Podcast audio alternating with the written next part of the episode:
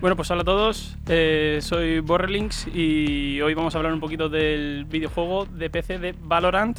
Eh, es un videojuego en los que ahora mismo está muy en alza el competitivo de los eSports y os voy a contar en principio un poquito de, qué se trata. Eh, es un juego de, de shooter táctico en el que son dos equipos, atacantes y defensores. Los atacantes lo que tienen que hacer es entrar a un punto y plantar lo que se llama la spike, que es una especie de, bomba, y los defensores lo que tienen que hacer es desactivarla o evitar que el equipo atacante eh, plante la spike.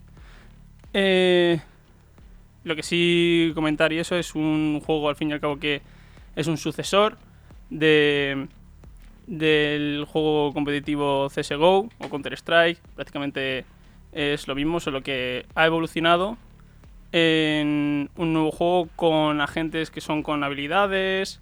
Eh,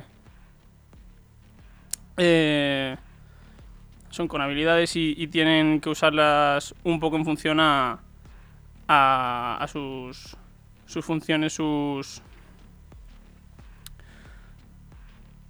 Mm, tienen que entrar y, y, hacer sus funciones y sus habilidades para poder eh, tener una ventaja sobre el enemigo. Eh, también en contar que es uno de los equipos ahora que más o menos está, tiene varias eh, modalidades, tiene varios torneos a día de hoy en cuanto a europeos, en cuanto también a, americanos. Em, en principio eso es un poco sobre el juego. También contar que eh, hay distintos tipos de jugadores, hay distintos tipos de agentes, como por ejemplo están los duelistas, están los controladores, los iniciadores, los centinelas. Eh, por ejemplo, los duelistas son más eh, unos agentes autosuficientes que tienen habilidades como eh, especializadas como para entrar en los sites. Luego están los controladores que tienen habilidades más definidas o más enfocadas a dividir los terrenos, a un control de zonas, eh, luego están los iniciadores, que serían más en función a pues cuando juegan eh, para controlar un punto, un site, un mapa. O luego los centinelas, que son más expertos en las defensas. Eh, existen a día de hoy 20 tipos de agentes. son todos distintos y 8 mapas. 7 en realidad en competitivo. Em, luego, pues comentar que Existen distintos rangos de competición, están los de tipo hierro, bronce, plata, oro, platino, diamante. Y luego están ascendente, inmortal y radiante. Eh, cada rango, digamos que tiene tres niveles. Tiene, por ejemplo, si es hierro, pues nivel 1, 2 y 3.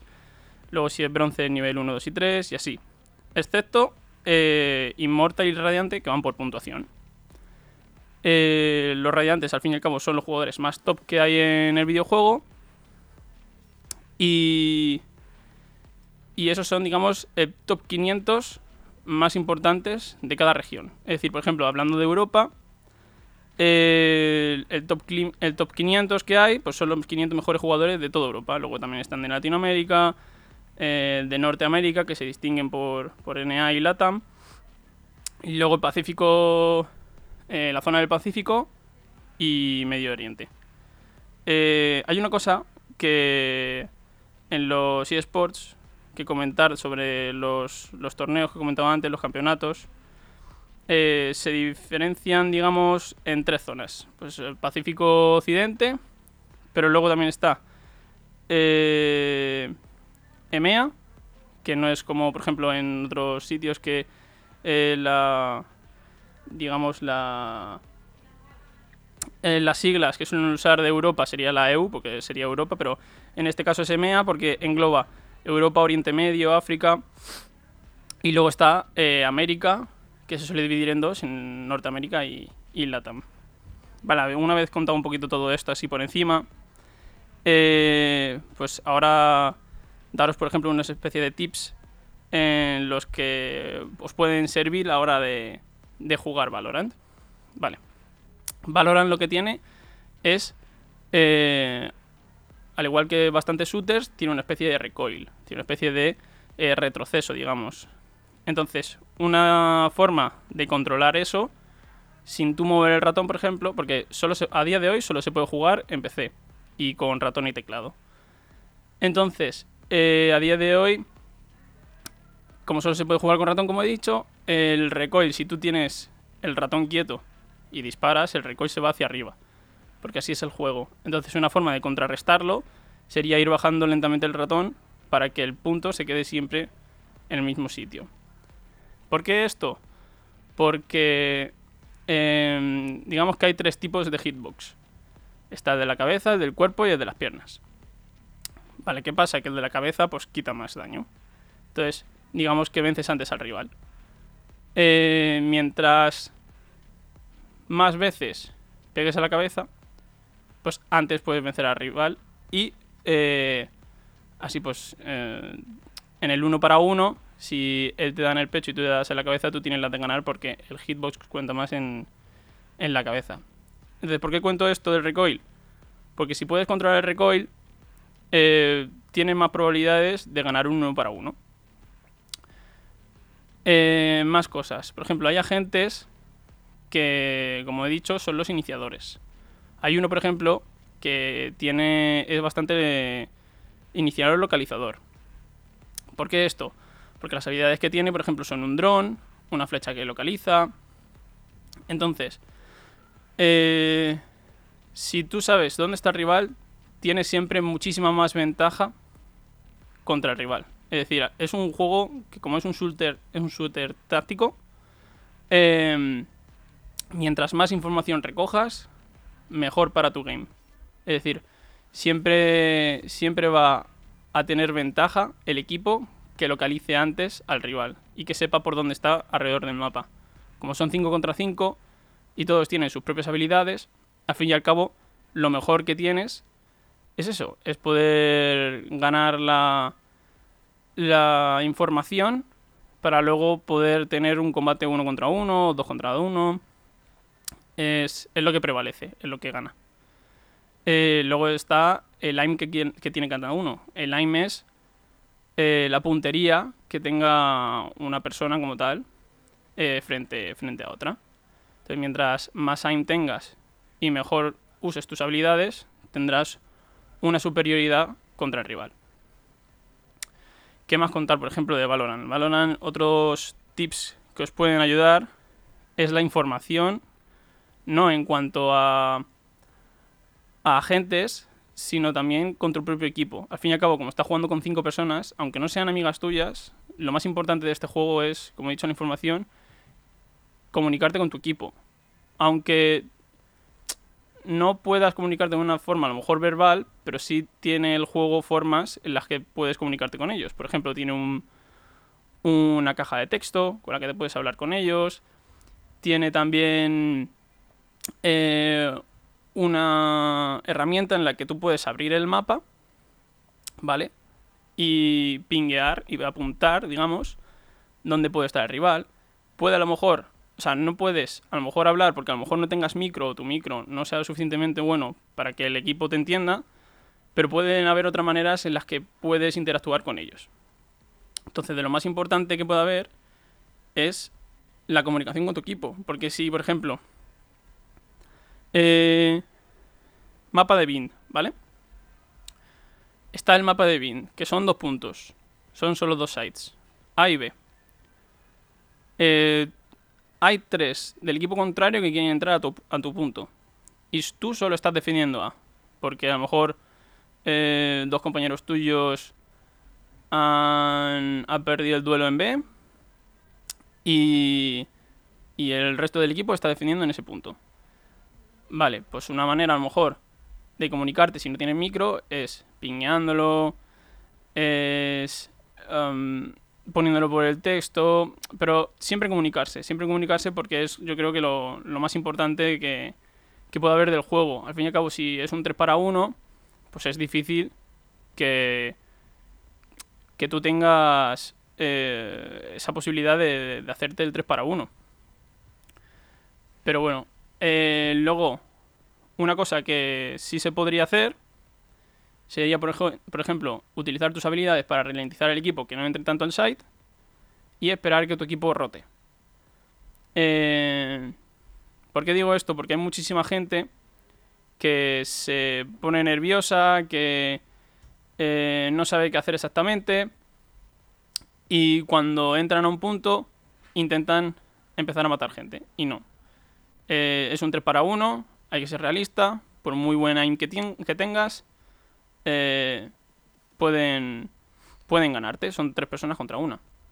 Entonces lo mejor sería jugar un poco retake, ¿qué, qué retake? Pues jugar a o retake o post plan se llama.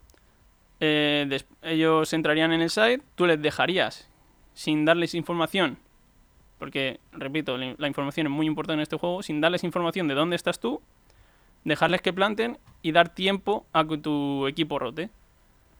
Em, por ejemplo, en Bin puedes eh, estar en elbow, puedes estar en backside, puedes estar en muchos sitios de, del punto en los que pueden no, no encontrarte para no tener eh, información de ellos y no localizarte. Esperar a, que tu equipo rote. Eh, más tips así importantes. Eh, bueno, estos son un poco tips generalizados, ¿no? luego hay tips que puedes hacer, por ejemplo, con, con agentes en concreto. O mejor dicho, lo que se le llama en este mundillo micros. ¿Vale? Micros son microtácticas, digamos. Por ejemplo, tienes en tu equipo hay dos agentes, que son Fate, que es una de las nuevas agentes, y Race, que es una de las primeras, prácticamente la primera, de las primeros agentes que salieron. Em, hay una micro muy buena, que con dos habilidades, una de cada una de ellas, eh, por ejemplo, con Fate tiene una que al lanzar, es una bola como pegajosa, digamos, que al lanzarla hace un perímetro en el que tú no puedes escapar dentro de ella si has caído dentro de ella. Pues si te cohibe salir de ese perímetro, lo mejor sería tirar con, con Fate una granada, por ejemplo, de Race. Entonces, ¿qué hace? Como no puedes salir de ese perímetro, si lanzas las dos cosas al mismo sitio, 100% vas a dar a alguien que esté dentro de ese círculo. Ahí ya sería un 4 para 5. Ya tienes ventaja sobre el enemigo, ya es uno menos los que tienes que, vencer. Eh, eso sería, por ejemplo, una táctica más defensiva. Eh, eh, no suelen ser. Este tipo de tácticas no suelen ser ofensivas, suelen ser más defensivas. Em, por ejemplo, si una táctica defensiva muy buena sería jugar al post plan, como siempre digo, si estás en inferioridad. Eh, luego, un tipo de micros, un tipo de micros que a mí personalmente me gustan mucho, eh, como suele haber dos o tres sites, ¿no? Dos o tres puntos, es importante que, que sepáis redistribuir bien el equipo. ¿Por qué digo esto? Porque el equipo contrario siempre va a ir, o normalmente va a ir 5, 4 agentes de su equipo. Entonces, si tú estás repartido en dos o tres sites, todo tu equipo no está. Con lo cual, ¿qué significa? Si hay dos en el punto de A y todo el equipo contrario va hacia vosotros, hacia el punto de A para atacar A, tenéis que tener en cuenta que sois 2 contra 5. Tenéis que usar vuestras habilidades, tenéis que usar vuestro aim para intentar eh, bajar alguno de los, de los agentes contrarios. Y, y si no, lo que a mí me gusta mucho es intentar hacer una baja y jugar al retake, jugar al post-plan. ¿Por qué? Porque aunque os hagáis una baja, siendo todo el equipo contrario, todavía ellos están en, en mayoría. Estáis en inferioridad. No vais a poder ganar. Eh, a no ser de que seáis Dios con vuestro aim y podéis bajaros a, a 4 o 5 personas. Que hay gente que lo hace. Pero no, no es el caso, no es, no es el caso porque la gran mayoría de personas eh, en los rangos que se encuentran, suele ser plata, oro, bronce inclusive, y digamos que no es uno, no son rangos en los que sueles tener mucho aim. Si tienes aim, sueles jugar más arriba. Entonces, mejor jugar un post plan, mejor jugar un retake, que intentar hacerte un 1 para 1 o un 3 para 1, porque tienes las de perder. Al fin y al cabo es lo que creo que es más, más eficiente. Eh, otro tipo, por ejemplo, de micros, de jugadas, pueden ser localizadores con algún tipo de habilidad también que sea pues de duelista, ¿no? O localizadora. Un ejemplo. Eh, Soba tiene una micro él solo en la que puedes tirar un dron, un dardo para localizar y luego usar su ulti. Eh, por ejemplo, mapa de Haven, punto de C. Es un mapa muy abierto. Entonces, quiere decir que es muy difícil de localizar. Puedes tirar un dardo de un lado y dronear el otro. Así cubres todo el sitio y ganas esa información. Una vez que hayas pingado a alguien, puedes tirar tu ulti.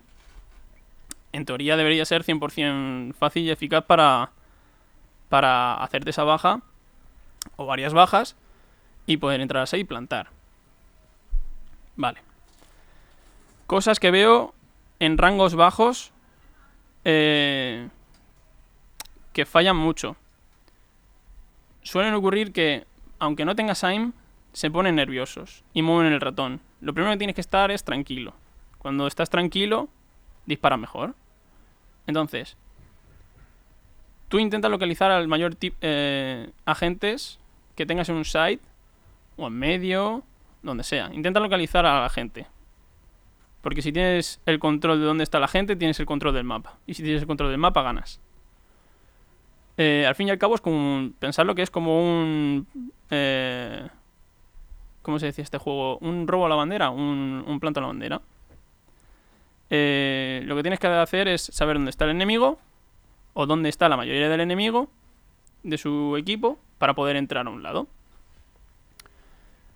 Eh, ¿Qué podemos hacer, por ejemplo? En un, mapa... Ah, bueno, cierto. Rangos bajos. Que veo fallos en rangos bajos. Eso, estar tranquilo. Saber utilizar vuestras eh, habilidades. Si coges centinela, no solo las habilidades, sino también la función de vuestra gente. No puede ser que, por ejemplo, con un centinela entres primero al site, porque no eres ni un iniciador ni un, ni un duelista. Al fin y al cabo, los iniciadores son los que, digamos, empiezan entrando a algún punto o tienen habilidades para poder entrar a algún punto. Y los duelistas son los que intentan encontrar el uno para uno para hacer la primera baja. Si tú eres centinela o eres controlador, no sería lo más común que tú entras primero en un site. Cada uno tiene su rol. Entonces hay que saber bien eso. Y hay que saber hablar. Eh, por ejemplo, el otro día me pasó en una partida. Un centinela, un cipher. Estaba intentando entrar él el primero. Cypher tiene habilidades de una cárcel magnética, en la que cuando la toca suena. Entonces, esa cárcel te da la información de dónde está el equipo. Tiene unos cables que te localizan si los tocas, al cual igual te da la información de dónde está el, el enemigo. Tiene una cámara que cuando te pinguea te localiza. Y una ulti que estirando un sombrero sabe dónde están todos los agentes del mapa. Es un jugador o un agente que tiene que ir el último. ¿Por qué? Porque tiene las habilidades perfectas para tener el control del mapa y que no te entren por detrás. No puede ser que entre el primero porque no tiene habilidades para entrar el primero. Hay muchos buenos jugadores que están en el top 500 de Radiant, digamos, y eso se ve ahí. Un, un, consejo muy bueno que puedo daros es ver a jugadores profesionales y entender lo que están haciendo. Eh, o por lo menos intentar entender lo que están haciendo. Porque lo que ocurre es eso, es... Eh, si tú ves partidas y no entiendes lo que está ocurriendo, no puedes saber cómo se están ejecutando, cómo se están moviendo, por qué lo están haciendo. Es más, más que nada entender siempre qué está ocurriendo. Tanto como en los partidos que veas, como lo que está ocurriendo en tu partida. Otro consejo que puedo deciros es, si por ejemplo grabáis vuestras partidas o las streameáis, veroslas después, para saber en qué habéis fallado o en qué podéis mejorar. Por ejemplo, yo hago streams, yo hago directos y también creo contenido para TikTok. Eh, bueno, y demás redes. Pero al fin y al cabo, eh, enfocado a Valorant, uso, uso estas redes. Entonces, ¿qué hago yo? Yo muchas veces antes no lo hacía, antes yo jugaba por jugar, eh, me lo pasaba bien y ya está. Pero me quedaba siempre estaqueado, me quedaba siempre en el mismo rango de, eh, de plata creo que era, o bronce inclusive al principio. Y no entendía que estaba haciendo mal. Hasta que no me vi mis partidas. No, no entendía lo que estaba haciendo mal. Con lo cual no podías evolucionar. Eh, ver vuestras partidas, entender los fallos. Y si no entendéis lo que estáis haciendo mal, preguntarle a alguien que juegue con vosotros. O incluso, no sé, o me podéis preguntar a mí o lo que sea. Eh, pero intentar entender lo que está ocurriendo en el juego. Si no podéis entender lo que está ocurriendo en el juego, lo tenéis difícil para superaros. Porque al fin y al cabo, eh, si no entendéis lo que estáis haciendo, no vais a poder evolucionar. Eh, luego hay jugadores muy buenos que tienen mucha puntería, pero no saben usar las habilidades correctamente. Entonces, no pueden llegar a todo ese potencial que, que podrían tener. Al fin y al cabo, esto no es como el CSGO. El CSGO al final era. Tienes. Son las mismas personas, con las mismas armas, pero no tenían habilidades. Tenían, eh, recordemos, tenían flashes, tenían granadas y ya está. Y cada uno tenía su tipo de arma. Funciona el dinero que tuvieras. Pero, pero no tiene más. No, no tenías que pensar cómo poder usar tus habilidades. Entonces ahí ganaba mucho el que tuvieras muy buena puntería. Pero es que esto no es CSGO. Lo digo esto porque me he encontrado a mucha gente que dice, no, es que vengo de CSGO, yo era Global, que Global era como el radiante de aquí, ¿no? Era el, rango más top.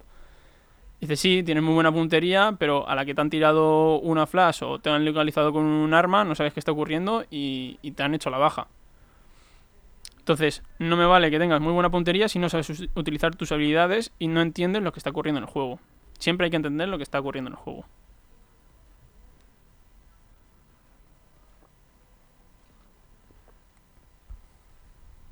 Luego a rangos grandes, yo creo que no hace falta que, le diga a nadie eh, qué es lo que hace o no hace mal. Yo creo que esa gente ya lo sabe. Solo que, pues a lo mejor, si estás en diamante o en ascendente, para ya subir a Immortal o, o Radiant, eh, ¿qué les puede faltar? Pues a lo mejor un poco de suerte, ¿no? Porque también es verdad que hay jugadores en, en el juego que te pueden tocar, pues que o te troleen, o que simplemente ya no tengan ganas de jugar y estén jugando con el piloto automático. Al fin y al cabo, Valorant es un juego en el que tienes que estar muy focus jugando. Que no quieres estar muy focus jugando y quieres estar más, pues eso, de chill, quieres estar más tranquilo, eh, o quieres ir con el piloto automático y simplemente estás esperando a lo mejor a unos amigos para jugar o lo que sea, tienes otros, otros tipos de, de partidas que no en el competitivo. Tienes el no competitivo. Tienes la fiebre de Spike. Tienes el combate a muerte, que al fin y al cabo el combate a muerte es muy bueno para poder entrenar el Lime y entrar en partida competitiva, por ejemplo. Eso es otro, otro truco que yo también uso mucho. Yo, antes de jugar una partida competitiva, para intentar subir de rango y tal, lo que uso mucho es eh, esto, el combate a muerte. ¿Por qué? Porque es no sé, ahora exactamente no me acuerdo cuántos agentes hay, cuántas personas hay dentro del mapa. Pero digamos que es un mapa normal de, competitivo. O te puede tocar Split, que lo quitaron del competitivo. Y al fin y al cabo no tienes habilidades. Eso sí, es como el CSGO. Ahí la gente del CSGO eh, va volando. Ya a veces que te meten unas tapas que pues, parecen hasta surrealistas. Tapas son one shots en la cabeza. Eh, al fin y al cabo, ese tipo de, juego yo creo que ayuda a luego cuando estás jugando en competitivo que puedas tener un mejor aim. Entonces yo siempre eso, hago eso, yo siempre me he hecho una o dos partidas en combate a muerte y por lo menos para calentar pues mi puntería y luego poder ir al juego. Pero reitero, es que no es solo la puntería lo que tienes que eh, tener en cuenta en el competitivo, son las habilidades también. Entonces eso sería un poquito el, el resumen de cómo, cómo poder jugar unos cuantos tips eh, de, de Valorant en este juego.